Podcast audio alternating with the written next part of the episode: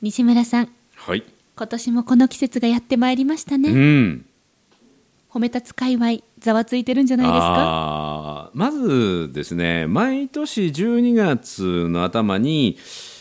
褒めたつたちのクリスマスパーティー、褒めクリパっていうのがあるんですけども、褒めクリパはい。その伝統の中で、新たな伝統が去年から加わりましてね、はいその褒め立つたちのクリスマスパーティーのその日はワンデー褒め立つなんだけどもその日を褒め立つ認定講師コンテストの決勝戦、コンテスト決勝戦、はい、の日となって11月3日からですね東京で褒め立つ認定講師コンテストがいよいよ開幕すると。予選がまずありますそう今もうすでに練習であったりとか仲間同士のブラッシュアップはもう9月の段階からはい始まってましてえそれぞれが腕を磨き合って今年は18名のエントリ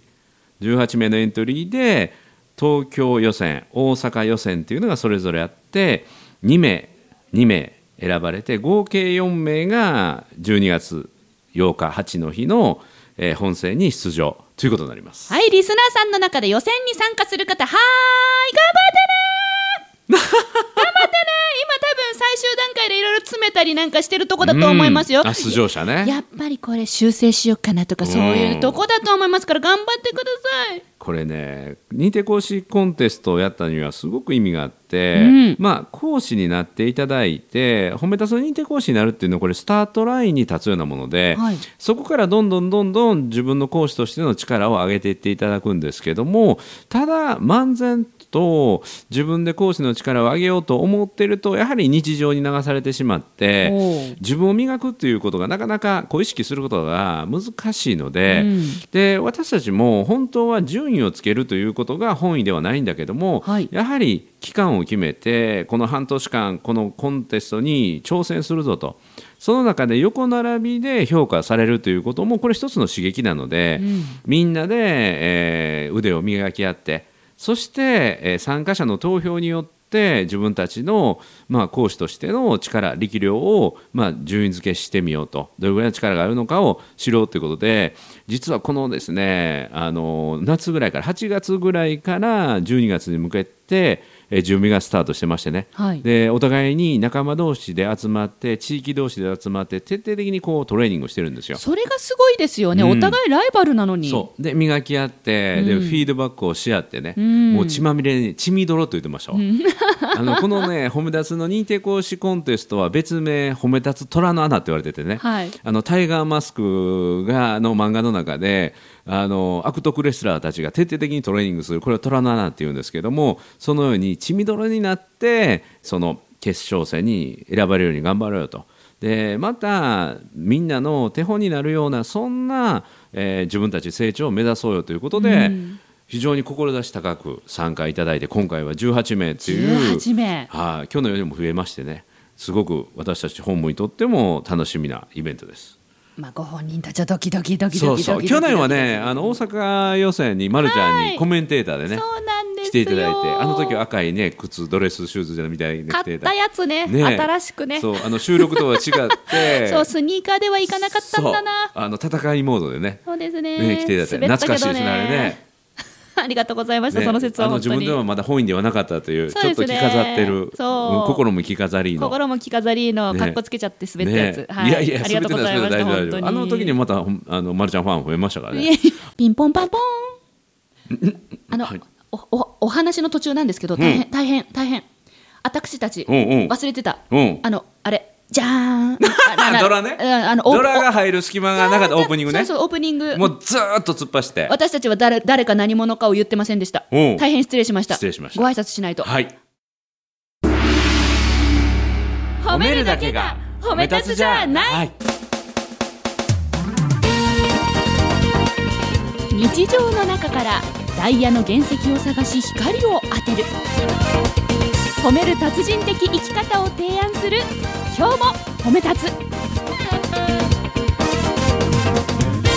こんにちは。なっこも褒める、褒める達人、褒め立つこと西村隆之です。こんにちは褒め立つビギナーまるっと空気をつかむ MC の丸山久美子ですこの番組はですね、褒め立つって何と褒め立つに興味を持っていただいた方、そして褒め立つのセミナーを受けたあるいは検定を受けたんだけども最近褒め立つご無沙汰だなという方に褒め立つを楽しく楽しくお伝えするそういう番組です。はい、このオープニング大事なのにね、うんすっ飛ばしていきいきそうになりま した大変失礼いたしいまやしいたやもうもうノリノリでね、はい、はいそそれでは先ほどの続きを皆さん、どうぞ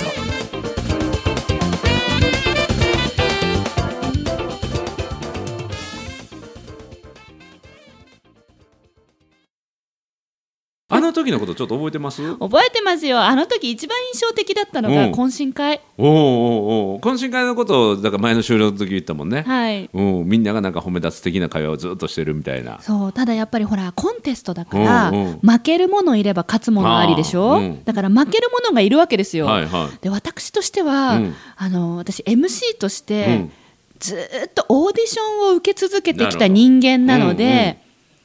オーディションってなかなか勝てないわけへでーすだから負ける人の気持ちの方がよくわかるかいらや僕ね、んあのまるちゃんの MC 歴っていうのは、はい向こうからの依頼があって、いより好みをしてあこの仕事なら受けようよりこ好みなんのですこの仕事はちょっと私無理 とかあ日程合わないですって断る断る MC の歴史かと思ったらそうじゃないんですかそれ34年34年この34年ってとこの3 4年それより前は、うん逆に自分を売り込んで断れるそうですオそーうデですィションに行って断れるということが多かったん最ですか初の10年はそうでへえ10年苦節で潜っててこの34年は選べるというかそうですねお声がかかるようになってき、したた、うんうんへうえん、徐々に徐々にへえ最初の本当10年間うはん、うん10年っていうと言い過ぎかな本当に最初の5年うん、 5年は5年も毎長いよ毎日オーディション行ってましたよ毎日毎日これ嘘じゃなくて、うん平日毎日オーディション行ってました勝率何割ぐらいですか半々ぐらい、えっとね1年目がうん、 0.3割ぐらい、 0.3ちょっと待ってほぼ受からなかった0.3割っていうことは3%やね本当 に100回受けて0.3割 難しい100回ね受けて3受 かるか受かんないか100回受けて3ねう、うんん3パーや3パー、う、うんんうんうんへえその100回もオーディションであるもんな毎日ありましたあのはあ事務所に私7社登録していたので、うんうん7社からいろんなこうご相談をメールでもらうんですよ、うんうんこういう案件ありますギャラはいくらです、うんでどこですって、うんやりたい人はメール返してください、そしたらオーディションに行けるんですね、もうもう毎日だからメール返してへ毎日オーディション組んでへえオーディション交通費自費ですからうんそのためにバイトしてへえそのために展だっ示て会場でチラシ配っ97て回は交通費の持ち出しやからそうねですよ交通費かける97回いったらすごいよねほんとそれで元1回取れるかどうかやもんね、うんちなみにその3%の合格率でもらえた仕事のギャラはいくらぐらいのもの,、 2万ぐらいでしへえそうなんやかわいそうたかわいそうでしょ持ち出しやんほとんどそうですよ。だからバイトしてましたもん。いろんなバイトしましたもん、本当に。でも2万円のギャラのためにそんだけオーディションをするという手間を逆に言うとその選ぶ方をかけるってことやねそうですそねれ。はそれですごいねあの、やりたい人がたくさんいるのうーんで、やっぱり主催者としてやは、よりいい人を選びたおーいということで、オーディション開催しますね。ほうでも何回か受けてると指名でリピートとかはなないのえっ、と、受けてて指名はないですね。う例えば、仕事をいただくことができて、うんそのそうそう成果次第そうそでうそうそうリピートはありました。そうなるとだんだんオーディションに行かなくてもそうです指名になってくるってことはい、私はそそれれが積み重なっをてってことねそうですね3年目ぐらいで気がついてうーんあそういう仕事の仕方を変えればいいんだと、うん一発もんすじゃなくてここはでい1回の時に次の仕事もらえるような、そうですそうですリなるほどピート商法に変えていっうーてんだから最初の5年間ぐらいはもうリ,、あのリピート商法がうまくいかなかったので、うんもうずっとオーディションを受けてーで徐々に徐々にリピート増やしていってで7年目ぐらいでもうリピートの方が多くなっていってっていうおーすごいねなんかおよく心折れなかったね折れますってなのにうん褒め立つチームの皆さんは負けてんのにう折れてないんですあよ。ーあれがなんでと思ってうんうんどんだけ無理してんのこの人たちって正直思ったんですよへー1年前。うんうん、でもざらっとした気持ちはあるだろうけども自分の伸びしろが見えたし、やっぱりすごい人はすごいなって横並びで自分も見てるからね。まるちゃんのオーディションっていうのは、うんうんうんうんあの何人かでいっぺんにするのそうですねほとんどがグループ面接みたいなものでした。うんうんうんうんはいでこの子通るなとかっていうのは分かるこの子には負けたなとか勝ったな負けたなっていうのあるもん。もう常にへだーから自分が何番目に喋るかで喋ること変えたりおーネタを考えたり、おうん、それでも3%やもんね97回は落ちるやもんね。最初は本当そういう戦略もできなくてもうやることが精一杯でしたね。なのでだんだん落ちていくうちにだんだんあこうやってたらいいんだみたいなのが気づいていくことってあるのわかりましたへーはえ向こうからアドバイスももらったりできる全くないですないんやないですこうこうすればいいのにっていうのがあればね落ちた理由もわからないです分からへんねだから胸がちっちゃかったとか思いましたもんうんまあ、それはねあんまやっ考ぱ えないいや谷間ばっかりボーンっていう子が選ばれてるの見るほとうあやっぱこれ何胸谷間必要だったのじゃあ早く言ってよみたいなでプロフィール見たらうん5センチぐらい私がプラスして書いてたんであごめんねって思い ながらそんなこともやってましためっちゃおもろい、あうん書類選考は通ったけどそうそうそう実際来てもらったらそうそうそうあ胸やねそうそうそうそう胸やわスリーサイズとか全部嘘ついてた時期もあってうん胸やわむうる胸やさいわ胸や わうんもうそれしかない そんなこともありましなたるほど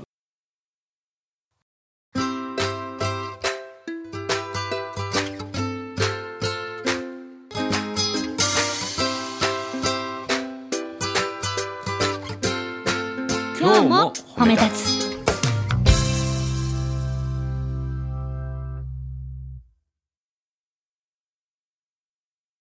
で負けるうん負ける人の気持ちをねうんこう痛いほど分かるので、うんその褒め立つチームの皆さんがあの優勝者の方とか選ばれた方がニコニコってしてた時に、周りの方が「よかったねおめでとう」って言ってるの見てで選ばれなかった人がおめでとうって言そう、ってるなんでと思って、うんうん私そんなん言えないって、うんうんうんうんうん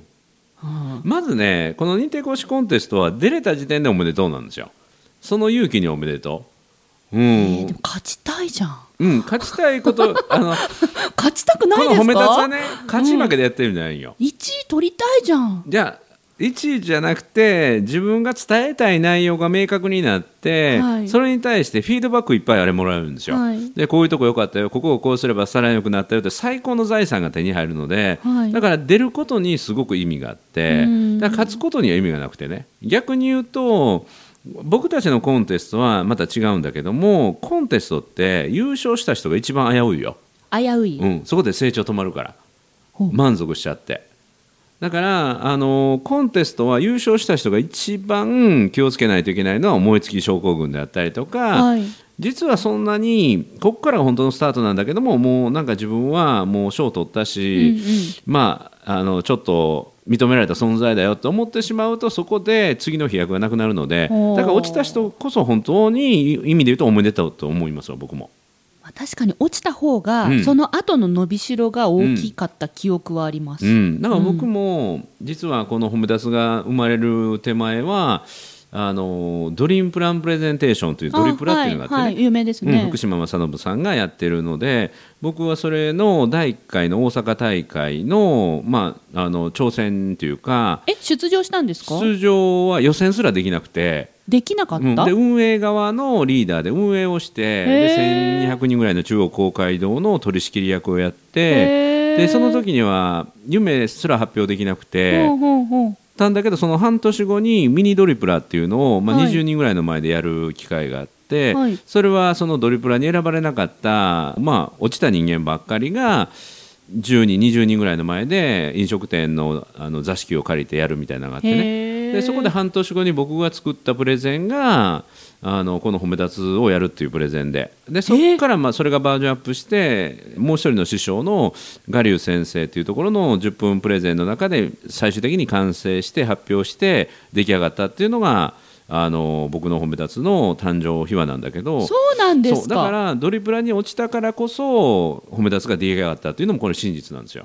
だって一冊目の本出した時、うん褒め立つじゃなかったですもんね違いました違いました。へえ、はいはい、だからあの勝者が最終的に成功者になれるっていうかね継続して成長し続けれるかどうかっていうのは僕は別だと思ってて、はいだから前にもこれ話したかもしれないけど失敗した時のギャラリーってすごく多いのでうんうんうん自分が失敗したり選ばれなかったりした時に自分がどんな態度を見せるかっていうのを実は周りが一番見てるので、はいだからまず大事なことは参加するっていうその勇気を持って一歩前に出るそしてそこで自分が今できる全力を傾けてでその結果を受け止めてさらにそこから前を向いて次のステップを進むだから落ちたり選ばれなかった人はその次の日がすごい大事次の日そうだから選挙なんかでもよく言われるのは、はいあの落ちた人こそ次の日街頭演説立ちなさいってねへえもう次の4年後に向けて次の日から街頭演説に落ちた人は立ちなさいっって言われるのはこれは鉄則だけども要はそこで本気かどうかの思いが試される確かにそう落ちたからこそもっとできることがあるんだなっていう態度を自分がさらにすねるんじゃなくてね、うんうんうんうん選ばれなかったみんな私のことを選んでくれなかったっていう態度をするんじゃなくてどうやったら伝わるようになるかなあヒントもらえてるとアンケートに書いてくれてるじゃあこれをもっとやっていこうこういうふうにしましたよどうですかって進んでいける自分にそれだけの思いがあるかっていうのが試されるんじゃないかうな。ん4歩目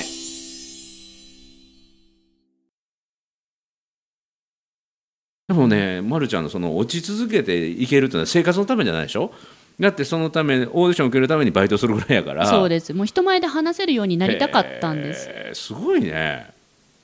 なりたかったんです、ねでも、うん、選ばれなかった選らばれなかった向いてないんじゃないかなっていうのはどっかで浮かばなかったずーっとそれでも生かせたのはなぜ自分の体をオーディションに運ばせたその原動力って何やろやりたかったあおうおう受かりたかったうへー受かるっていうことがないと、うんやりたいことができなういんので、負けん気なんですよ正直言って私負けず嫌いなるほどねであの人が受かってうてん私が落ちるっていう現実を受け止めるのにもう何年もかちかってなみにその落ちたやつ誰が怒ってんのやろうと思って見に行ったことある全部ほぼ言ってあやらしい全部ほぼ全部マジでだって展示会場行ったらそのステージあるからうんああれ私が落ちたとこ誰受かったんねんみたいなのも全部見てすげえるどんな喋り方すんの見せてみ今っめってちゃ目悪い目になってるもうこれね ラジオやからポッドキャストだから見せられんけど今の目本当に怖い悪い顔してましためっちゃ悪いかでらもそれのおかげでうんあの本書いたんですよおー私なるほどなるほどあのオーディションに受かる人はんどんな話し方をするんだろおうどんな感じのりょ容姿なんだろなるほどうどんなふうに人と接してるんだうろんうっていうのをもうむっつり何百回何千回って見続けてきてほうあこうやったら受かるのねと思っへーてそれをもものまねしてすごい合格率上げてきたんですすごいで本にもつながったからやっぱ落ちたところのこのなんだこの黒い感情うがんうんうん私の今ドロドロのとそしたうのね源なので。あの今の世の中ってなんかこう競争を排除しようとする、まあ、風習もあって、まあ、それはそれで平和でいいとは思うんですけど私は負けず嫌いとかね、うんその順位がつくっていうこともすごく素敵だなと思ってるんです、特に大人は、うんうん、なんかこう順位がつくってないからうんとか、悔しくて泣くっていうことがないそうそうそうだけど悔しくて泣けることってすごく大事だと思ってて、悔しくて泣くってことは自分を諦めてない証拠なんですよ、うんうんうんだからあまだ自分ってもっと成長したがってんだな36にもなったのにとか思えたら、うんなんかでも元気出るじゃないですか、そしたら成長すりゃいいんだよって思って、うんだからね順位は大事素晴らしい負けん気もいいいいと思う、うんうん黒い感情があってもいいと思う 褒め立つの方々は多分ないんでしょうけどあるあるあるあ本当るにあるあるあるあのーそれをちゃんと自己開示してくれた人いたよ、あいましうた、ん、本当に悔しかったって言って、うん、で2位になったのに悔しかったとかね、うん、 2位で決勝残ったんだけど悔しかったですって言ってね、うんそれは本当に正直なとこで、うん、だからその悔しいっていうのがまたエネルギーになりますからねだ1位になれる自分を信じてるんですおーよ自分はそういうふうになれるって思ってるっていうのはうん私ものすごい素敵だと思う、うん大人になった今でも俺はまだいけるって信じてる証拠だから、あ素敵だなって思うので、なんか世の中にもうちょっと競争が、なるほどねはいはいあの増えてもいいんじゃないかなって実はこっそり思ってなるほまどす。ね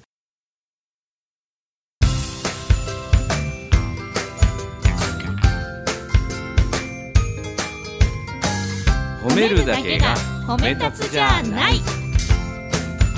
今日も褒め立つ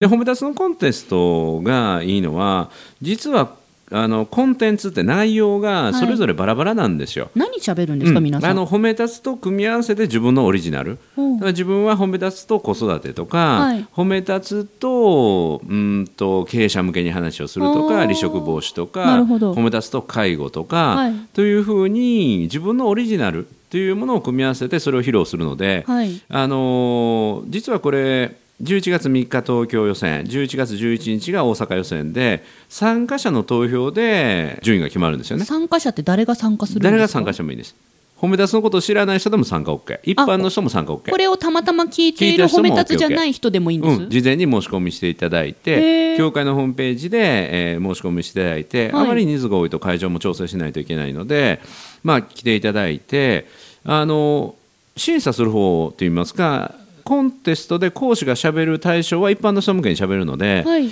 その一般の人が来て全然 OK で、うんうんただし講師がそれぞれ誰に向けて喋りますっていうのを事前にっていうかその直前に言うんですね、うんで僕はこういう内容を例えば主婦に向けて喋りますとか、はいあるいは30代から40代の初めて部下を持つリーダーに喋りますとか、うんうんうんでその人になったつもりで聞いてもらう、うんうんなったつもりでどうだったかっていうのをこう審査してもらうとでまたアドバイスも書いてもらうここが良かったここをこうすればさらに良くなるっていうのを、えーしてもらうので、あのーみんな参加者のコンテストに参加する講師は自分なりのコンテンツを持って競われるのは自分のデリバリー講師としての伝え方あー伝え方の優劣であったりとかコンテンツの、まあ、幅広さであったりとかっていうのも勘案されるかもしれないけどもやはりあ自分は伝え方がまだ伸びる余地があるんだなっていう気づきがあるので、うんうん同じ内容を全員が用意どんで喋って、それの優劣を競われるんだったら傷つくんだけど、はい自分は自分の生きていく道があってあーあのそれに対してまだ自分が成長できる余地があるって気づきになるのでそれはすごくいいと思いますね。うん